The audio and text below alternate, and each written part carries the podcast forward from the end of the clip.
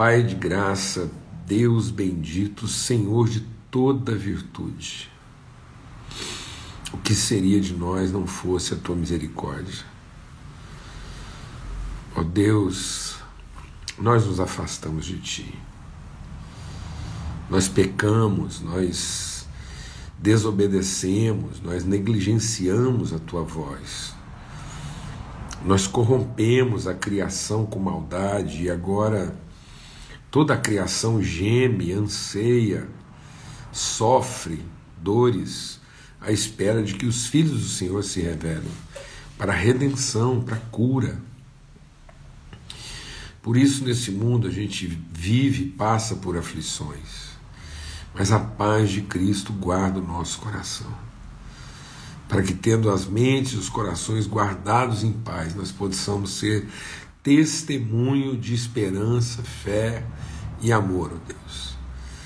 Sermos testemunha de esperança, fé e amor na vida das pessoas, para que aqueles que estão à nossa volta, vendo o brilho da nossa luz, encontrem esperança. Glorifiquem o teu nome, glorifiquem o Senhor. Nós clamamos pela casa do Ronaldo, da Eliana, Senhor. Clamamos pela vida do Luizinho, tantas pessoas, ó Deus, em dores, de luto, de separação, de angústia mesmo. Assim como o Espírito do Senhor veio sobre Cristo, sobre Jesus, para consolar, esse mesmo Espírito vem sobre nós e nos consola, nos orienta. O bálsamo do refrigério da tua presença seja sobre todos, porque bondade e misericórdia certamente nos seguirão todos os dias da nossa vida, Pai, no nome de Cristo Jesus. Amém. Graças a Deus. A gente está compartilhando aqui em Ezequiel, no capítulo 47 é um texto bastante conhecido, as águas que saem do templo, do trono de Deus, e essas águas vão se avolumando, né, se torna um rio, um rio de vida. Então, esse é o rio de vida e é o rio da vida. Então, a palavra de Deus nos mostra que essa vida que nasce em Deus, ela vai se avolumando, ela vai ganhando proporções maiores, de plenitude, até completar o seu propósito, né? até atingir o seu propósito, que é o que? Gerar vida, compartilhar a vida, de modo que as margens desse rio, quando esse rio realmente alcança né, a sua plenitude, vai nascer todo tipo de árvore frutífera, vai ter exuberância de vida nas suas duas margens. Né? A gente podia viajar aqui nessa reflexão, né? não é de uma margem só, nas duas margens. Né? É, é, e por que, que a gente pode é, é, é forçar uma reflexão aqui nessa questão das duas margens? Porque quando Deus está falando desse rio aqui, o rio que vem na cabeça do povo hebreu é o Rio Jordão. E, e o Rio Jordão separava, né? é o que separava o, o, o, o, que, o que é meu ambiente seguro, que é a minha promessa de Deus, e aquilo que eu considero meu inimigo. Então a palavra de Deus diz que quando o rio de Deus, que somos nós, né, somos o seu povo, a sua família como corre, quando ele corre, ele produz uma reconciliação, né? ele não produz vida só de um lado, né? ele produz vida de ambos os lados. Né? Então, é, o que diz aqui, ó, é, ele diz assim: é, é, haverá né, tudo que, que onde tudo viverá, tudo viverá a vida, o rio da vida. Então ele diz as águas do Mar Morto, é o Rio Jordão. Então, essa palavra é o Jordão lá, que vai fazer com que as águas do Mar Morto se tornem saudáveis e tudo viverá por onde ele passar. E, e nas duas margens do rio nascerá todo tipo de árvore frutífera, que fala das pessoas, da vida, que fala daquilo que é a promessa de Deus, a glória do Senhor enchendo a terra. As folhas dessas árvores não murcharão, e elas nunca deixarão de dar o seu fruto. Produzirão frutos novos todos os meses, porque são regadas pelas águas que saem lá do santuário. Os seus frutos servirão de alimento e as suas folhas de remédio. Né? Então, essa, essa relação entre fruto e folha, né? o fruto e os dons. Né? Então, os dons são para cura, são para remédio, e o amor, o fruto, é para alimento. Então, é um ministério completo, não é, são apenas os dons, né? o dom de profetizar, o dom de mover montanhas, o dom de repartir é, recursos, né? esses são os dons, mas também o amor. Então a gente não vai produzir só a cura, a gente também vai produzir fortalecimento, a gente vai produzir vida, né? alimento. Então não adianta só é, operar milagres, né? operar é, é, instrução, não adianta simplesmente melhorar o recurso das pessoas. Então, é o que Paulo diz: não é suficiente instruir com uma palavra é, é, erudita, não é simplesmente resolver os problemas no sentido de trazer é, é expressões de fé miraculosa, e também não é suficiente melhorar as condições de sobrevivência, repartindo recursos e alimento. Se isso não alimenta, se isso não transforma a natureza da pessoa. Então, quando Paulo está lá falando em 1 Coríntios 13, ele está falando de, uma, de um rio que estabelece uma ordem saudável, mas também é, dá condições para uma natureza transformada.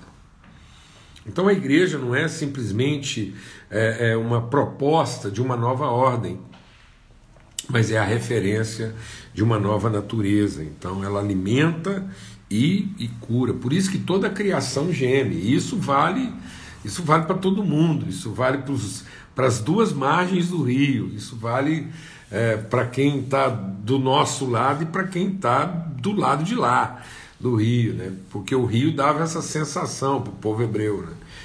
De cá e de lá. Então, e às vezes a gente não quer entender isso, mas é assim que é a bênção de Deus, é para encher toda a terra e para abençoar todo mundo.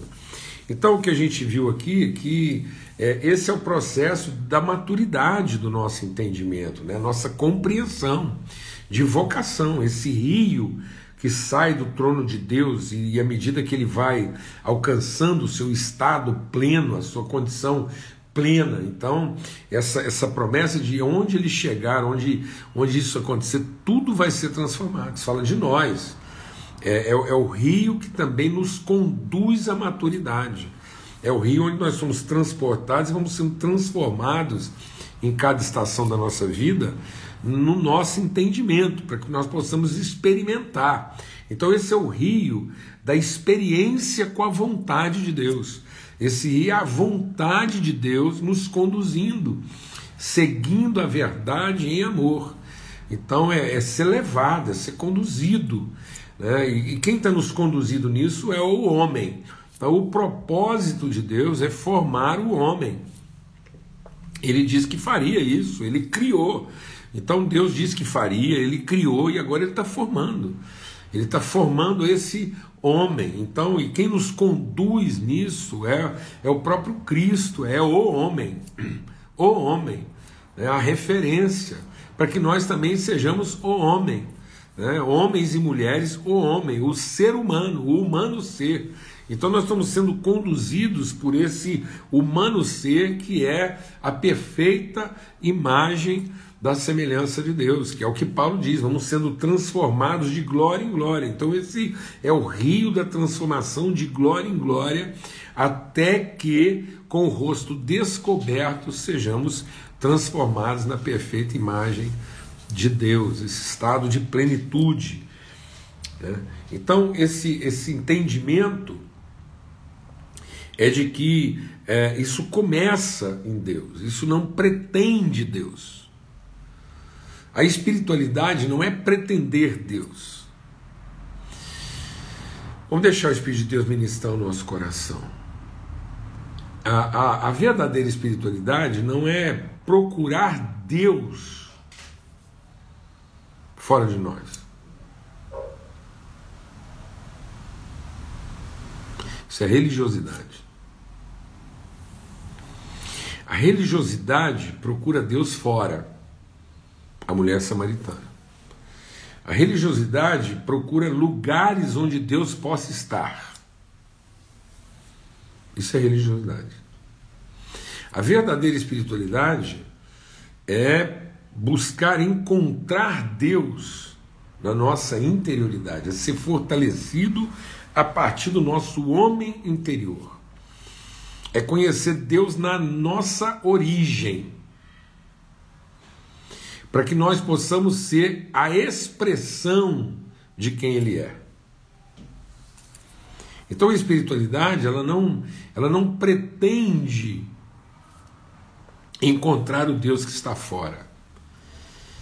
Ela, a verdadeira espiritualidade, ela está compromissada em encontrar o Deus que está dentro, a semente. Por isso que a verdadeira espiritualidade é a partir da semente, uma árvore plantada, quando as raízes vão para dentro dessas águas. Então, essas são as águas do nosso nascimento, é esse esse ventre de Deus dando a luz. Que é o que Jesus fala para a mulher samaritana. Você está procurando ele fora, e na verdade, quando você entendeu que ele já te deu, rios fluirão do seu interior. Então é, é a mesma coisa, é a mesma figura. Jesus está falando daquela mulher samaritana, que agora essa fonte, esse rio que brota de dentro do seu interior, lá do seu interior fluirão rios de água viva, e essas águas, agora essa palavra, né, essa palavra de luz, essa palavra de iluminação, de revelação, vai nos conduzir nesse processo de maturidade. Por isso que é seguindo a verdade em amor. Então, esse seguindo não é perseguindo, é sendo conduzido pela verdade. Por isso que eu tenho que sacrificar toda a minha maneira humana de pensar.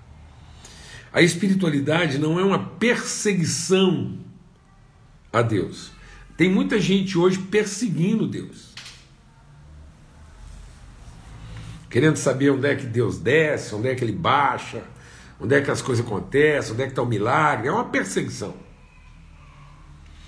Buscar-me-eis e me achareis quando me buscar de todo o coração. Não é buscar-me-eis e me achareis quando me buscares em tudo quanto é lugar que você possa imaginar. Não. Buscar-me-eis e me achareis quando me buscar, me buscar na plenitude do teu coração, na tua mais profunda interioridade. É uma semente, é uma fonte emanatória lá do nosso mais profundo íntimo. Aí eu vou conhecer Deus. Então não é uma perseguição não é, não é, é, é a vida espiritual não é, é perseguir Deus, mas é ser guiado por Ele. A espiritualidade é ser guiado, é seguindo, e esse seguindo não é perseguindo a verdade com paixão. Então eu não tenho que perseguir a verdade com paixão, eu tenho que seguir a verdade em amor. Então é uma caminhada. Por isso que Paulo, escrevendo aos Efésios, ele enfatiza isso, ele diz: examina, presta atenção e vejam prudentemente como é que você está andando. Então, o que, como é que é a sua caminhada? A sua caminhada é de quem está perseguindo Deus em algum lugar, ou a sua caminhada é de alguém que está seguindo Deus a partir daquilo que ele revela na nossa interioridade? Por isso que ele diz então que esse rio, o primeiro momento desse rio, é a nossa convicção de fundamento, os nossos pés, esse é o primeiro momento. Então, o primeiro momento ele começa no que? Essa, essa consciência de que a origem, esse conhecimento, e é nisso que meus pés estão firmados. Então, é, é, a planta do meu pé apoia o leito, né? o que o que, o que, o que dá sustentação, o amor de Deus que vai dar sustentação a toda essa revelação, por isso nós estamos fundados, apoiados no leito, nós tocamos o leito desse então presta atenção, como é que é um rio, né? O rio é a água que está correndo, a água está correndo, e o leito, o, o canal. Então, o primeiro momento eu preciso tocar o leito do rio. Meu pé tem que pisar aquilo que dá sentido a essa palavra. Está entendendo a figura? O leito do rio é o que dá sentido ao movimento das águas. Então, disse Deus: haja luz. Qual é o leito? O que, que conduz essa palavra?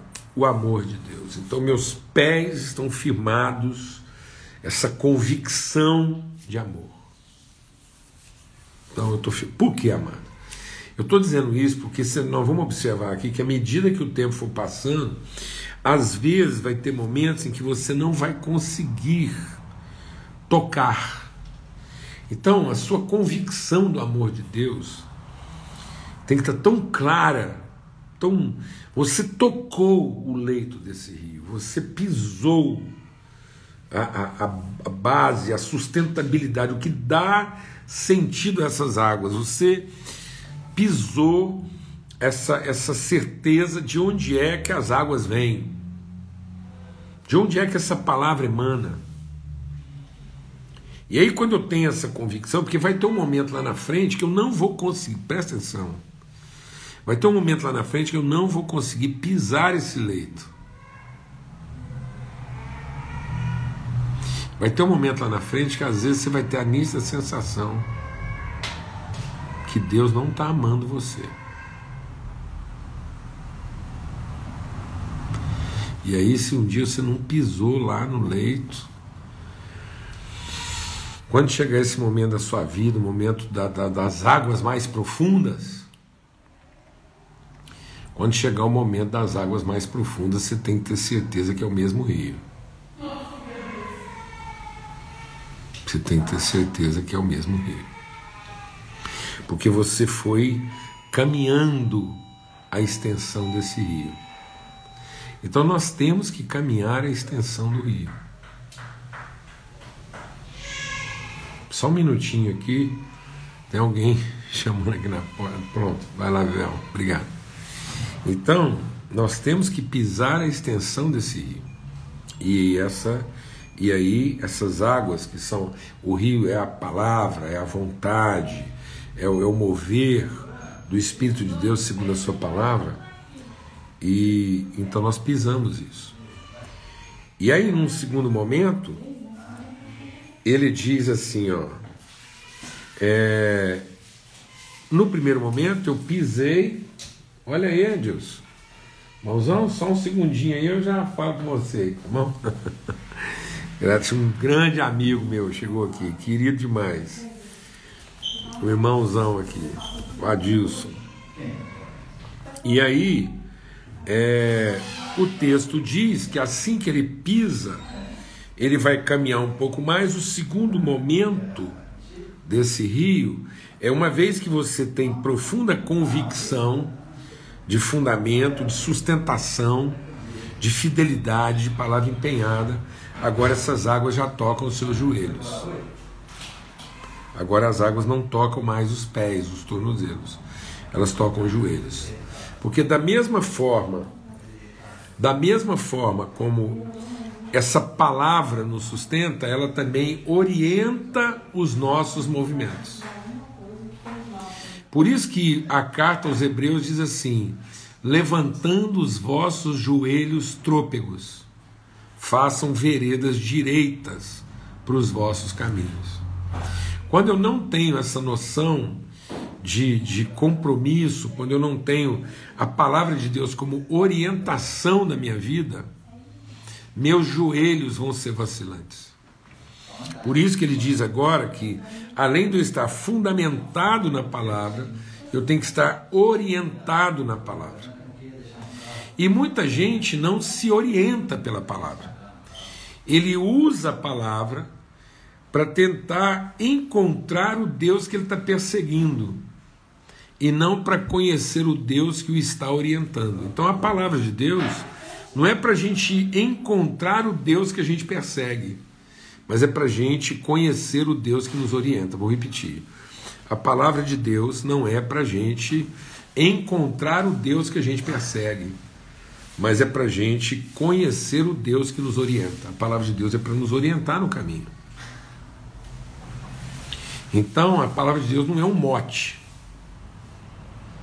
não é uma, uma, uma, uma palavra de efeito, não é uma crença. A palavra de Deus não pode ser uma crença que alimenta minha cobiça, minha vaidade, minha, é, meus desejos. A palavra de Deus não é para responder aos meus desejos, satisfazer minha curiosidade. Não, ela é para orientar o meu caminho.